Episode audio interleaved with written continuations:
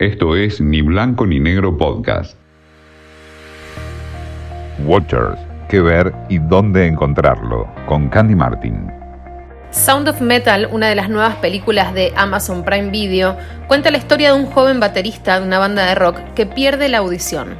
El chico vive en una casa rodante en permanente gira de conciertos junto con su novia y debe hacer frente a un cambio drástico en su vida que no sabrá muy bien cómo manejar. Todo comienza con un solo de batería brutal y entre el atronador sonido de repente silencio está perdiendo la audición, su forma de comunicarse, su modo de vida y su conexión con lo que le hace más feliz, que es la música. Esta película es dirigida por Darius Marder y es su primer film. Una de las virtudes de Sound of Metal es el poder convertir una típica historia de superación en un drama demoledor. Nada de esto sería posible sin una de las interpretaciones más sólidas del año de la mano de Riz Ahmed, que ya dio muestras de su talento, por ejemplo, en la miniserie de HBO The Night Of.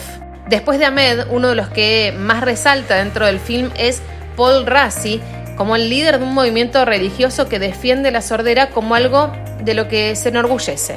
Un dato no menor, Rassi es hijo de padres sordos y se crió aprendiendo el lenguaje de señas. Aparte de Ahmed, el otro protagonista es el espectacular diseño de sonido.